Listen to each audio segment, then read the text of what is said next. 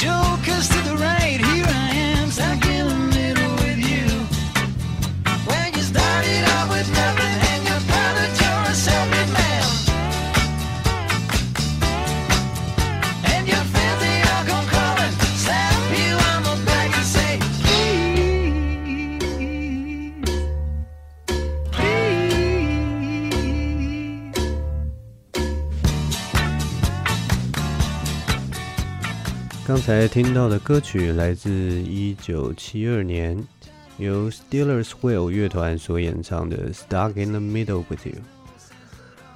这首歌的内容其实是在讲说，这个音乐人受邀去参加一个唱片公司大老板的鸡尾酒派对的时候，那个浑身不自在的那个心情哦。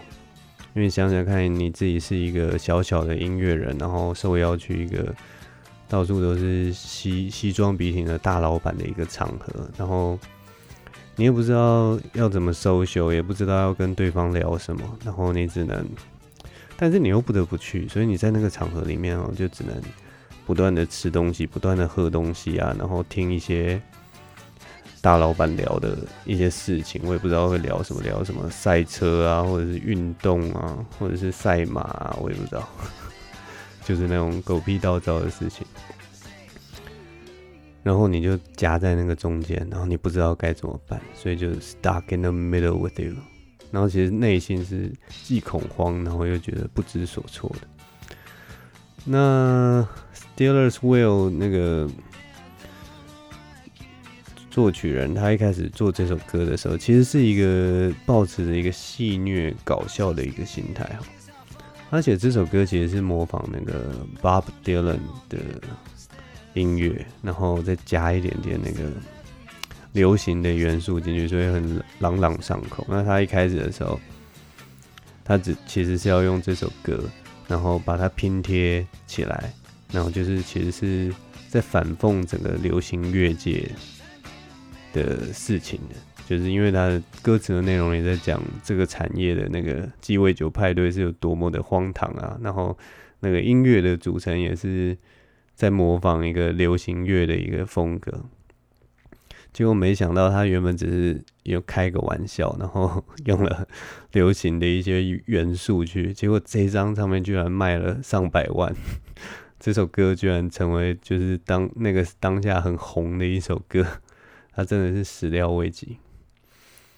那我第一次听到这首歌曲是在，呃其实很多人应该跟我一样，第一次听到这首歌，其实是在昆汀·塔伦提诺的一部电影，叫做《霸道横行》。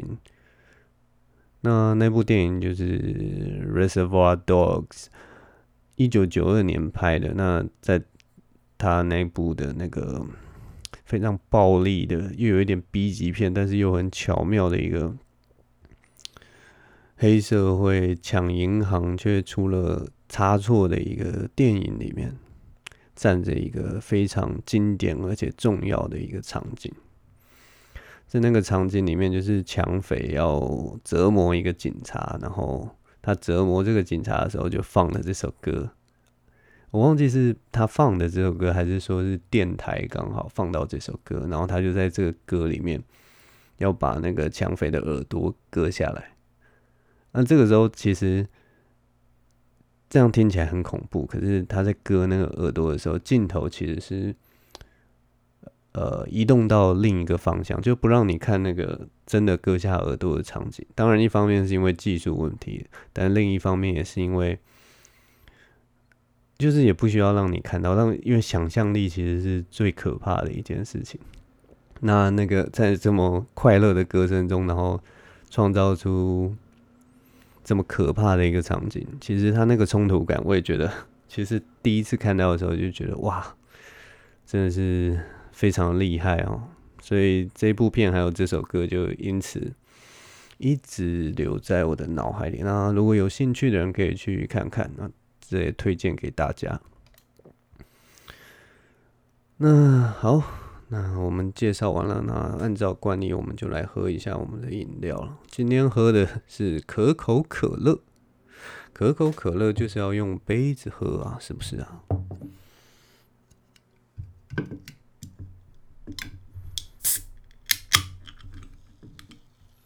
哇！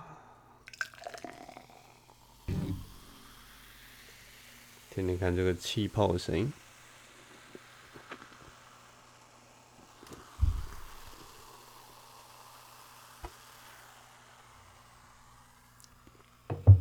可口可乐应该不用我多做介绍吧？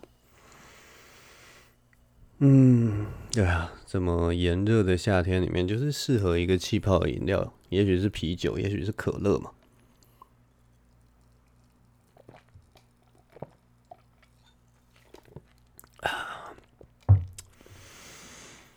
啊，这周要讲什么？这周要讲，今天想要跟大家分享一个很有趣的事情，就是，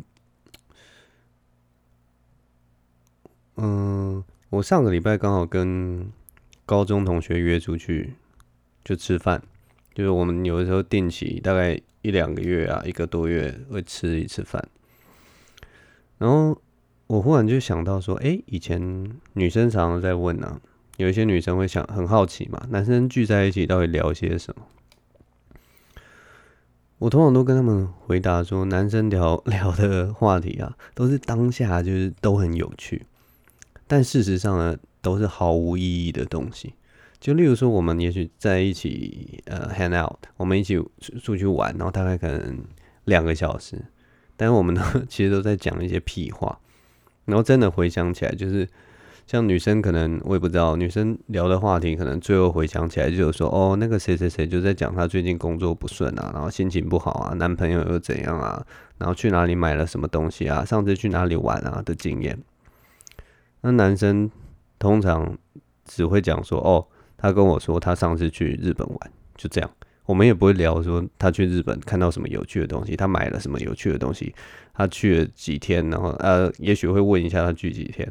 但就这样，就是点到为止，到那边就停了。我们不会巨细靡遗的说，问了很多呃很很细节的事情。那是呃，这还不过包括是在旅行里面，就是我们人生所有的 update、工作、感情，所有东西都点到为止。大概百分之七十啊，不一定，甚至百分之八十以上的事情，其实我们在聊的都是屁话。所以，我们回想起来，我们那个整整两个小时啊，或三个小时，其实没有一个东西是有实质意义的。你知道那是有多夸张的事情？那我这一次就要跟你们讲，我们呃上礼拜有约出去吃饭，然后吃饭也是吃了啊、大概有三个小时。那我现在就来跟你们讲，我目前记得 我们聊到的一些事情。其中，我们有一个朋友，他就是。又准备要结婚了嘛，然后他的另一半是中国人，所以呢，嗯、呃，因为最近疫情的关系，所以他们的婚礼其实就有一点受到阻碍嘛。然后我们就开始聊了一下，就是说，哎，那你是打算结婚吗？那可应该是照这个进度来看，应该是办在明年嘛。那你是不是要赶快订订订婚礼场场地，对不对？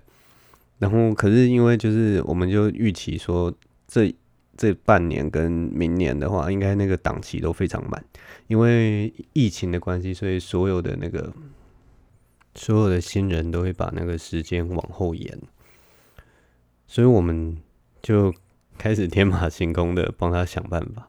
那其中有一个朋友就说：“那不如把婚礼办在酒店好了，皆大欢喜啊！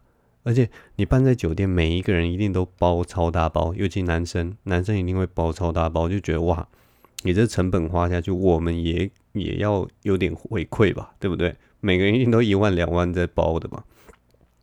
而且我们办在酒店的话，首先有一个很重重要的重点就是。”女方的家人，中国人嘛，他们都不会起疑，你知道吗？因为你订的，你觉得订一家酒店呢、啊？他们想说，哦，酒店那一定是一个高级的饭店，然后你还可以跟他们说，哎，订的酒酒店送专业的服务员，每个服务员都长得超漂亮，他们一定都觉得，哇，这什么酒店啊？怎么那么棒啊？对不对？而且每个酒店的名字，你不觉得也都是？好像很响当当的嘛，什么我也不知道，龙亨啊，什么大四喜之类，我也不知道。我我跟那个酒店生态不大熟，但我就觉得讲出来好像也是蛮体面。然后另一个朋友就说：“哎、那还是说 你会不会订到变是制服店啊？你你会不会订到便服店？就是比较对，大家都穿着不一样的便服。”那这个时候女，女方的家长可能就会想说：“哎、那这样我如果去结婚会场，我怎么分得出来谁是服务员，然后谁谁是正常的宾客？” 结果同学就说：“不会，你一定绝对不会认错，绝对不会认错，你一看就知道谁是服务员，谁是宾客。”反正就觉得这种这种瞎话就很好笑。然后还有就是。人就有人又开始设计那个细节，就说我们平常是坐一桌一桌，不用，我们现在是一个包厢一个房包厢，对不对？然后这样又有符合那个隔离的问题，就完全是防疫标准。就如果你有一个包厢有人受到感染的话，没关系，我们就那一个包厢隔离就好，因为我们每个包厢都隔离。他们会说他们在桌上不摆菜色表。我们平常不是去去吃喜酒上桌上都会放就是几道菜啊，然后每一道菜的菜名没有。我们现在办在酒店里面，我们桌上放的是价目表，大框小框，写得清清楚楚，让大家知道我接下来的消费金额是多少。反正就是天马行空在讲这种屁话干话，就很莫名其妙的事情。然后我们还有聊到另一件事情，就是嗯，之前有一个同学就开始问大家说：“哎，你们眼镜都去哪里买？”那有些人就会说：“哦，我到专业的那个眼镜店啊，有一些眼镜店里面就是服务很专业，然后也有卖很名牌的那些眼镜镜框，像什么 IC Berlin 啊、什么 Oliver Peoples 之类的那些很高级的眼镜。然后也有人说，就是哎，这种东西是消耗品，所以。”所以去那个百货公司啊，或者是那个地下街，就是那种什么 jeans 啊，或 on stage 那种，就是买马上配马上好的店就可以了。因为那一副配下来可能什么一九九零啊，二九九零，三九九零，然后反正你戴一戴那个镜片也是通常都会刮伤嘛，因为你真的要大家 很认真的用什么。洗碗巾去洗，然后还要很小心的擦干，用专业的布啊或什么，其实没有多少人做得到啊。当然你是可以用个至少至少三年、两三年、三四年可以啦，没有问题。那也许有人真的很厉害，他可以用到十几年，我不知道，我没有见过这样的人。但通常大家都还是会有一段时间会换镜片，或者是说我想要换一个造型嘛。对，那结果有一个同学就说。买眼镜可以去 Costco 买，我我真的没有听过有人眼镜去 Costco 买。然后旁边另一个同学就讲一些干话，就说至少去比去家乐福买好吧。然后又有另一个同学就说：“哦，那这个时候呢，你介绍的时候你就不能讲说你去 Costco 买，你要说你你去买眼镜的地方需要会员哦，听起来好像就哇很高级很厉害哦。” 反正就是讲这种很无聊的屁话，所以如果下次有人真的那个眼镜你是在 Costco 买的话，你就出去你就记得跟人家讲，人家问你说：“哎、你这个眼镜好还蛮好看，你去哪买？”然后你就跟他说：“哦，我去了这个眼镜店，还蛮专业，就是你要有会员，你才可以进去买。没有会员的话，可能买不到。”然后人家可能就会很好奇：“啊，什么地方这么屌？从来没听过诶，台北市吗？我靠！” 然后你再跟他说：“哦，就就 Costco 啊，不觉得就很白痴的一件事情？反正。”一群臭臭直男啊，聊天就是聊这些毫无营养的东西。然后那天那天我们吃饭，最后最好笑，因为我们后来聊一聊，我们就去那个春水堂去喝茶，因为我们要去的酒吧就满了，哇，超热门，所以就好没关系，旁边有个春水茶堂，我们就去喝一下饮料嘛，继续聊，聊聊聊到最后的时候，我们。快要走的时候，就发现 有一个同学的地上有一个保险套，应该是他自己掉的，但是他不知道。我们当下看到那保保险套就傻眼，就哇，春水堂啊，有送保险套，真的是真的是很贴心呢。然后 朋友就把它捡起来，我们觉得捡起来这件事情就也是很奇葩，就是这种东西，该怎么会想要捡起来？然后他就说：“可是你不捡起来的话，如果等一下你走出店里，然后店员看到，他还要追过来说：‘哎、先生先生，你的东西掉了。’那这个时候你也不知道是接下来说谢谢，还是说呃那个不是我的东西，是不是你们店里的东西？然后接下来就有另一个朋友说：‘哎、那你先看看那个保险套有没有过期啊？’” 你如果要用的话，至少我们要确定有没有过期。可那根本就不重要吧？怎么会有人捡到保险套第一件事情看有没有过期？不是，你捡到保险套你就不能再用了。你怎么知道那个东西是有没有人戳个洞在上面什么的？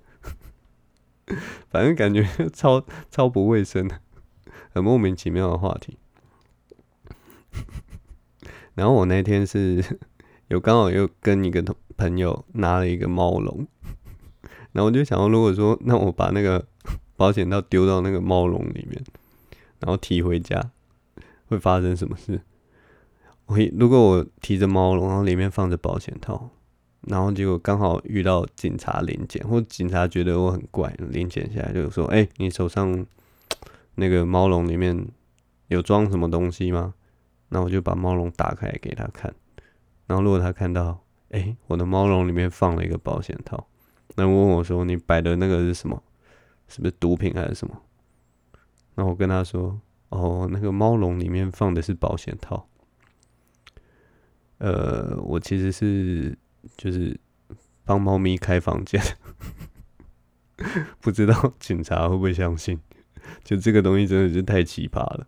我觉得，反正我们那天。”你就知道，直男聊天真的是聊一些很没有营养的东西，然后那些过程啊，或者是什么，其实完全资讯量非常的少，都是一些 狗屁倒灶的事情，然后也莫名其妙会发生一些莫名其妙的事情，所以 各位如果有女生的听众，以后你们真的。不用太担心男生在你们背后讲些什么，没有，我们都是讲一些就是超级没有营养的东西。啊，好，接下来让我再喝一口可乐。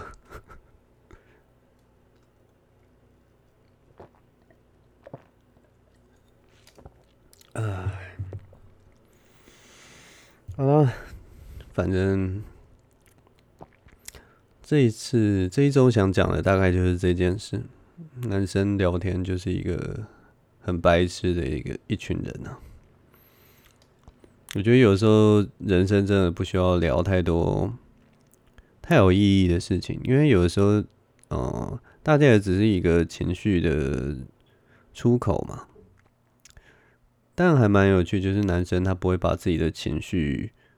很轻易的透露出来，他永远在大家的面前就是想要用一些莫名其妙或者是狗屁的东西，然后虽然他心情很难过，但是他转化出来的东西都是像在娱乐大家这样的感觉。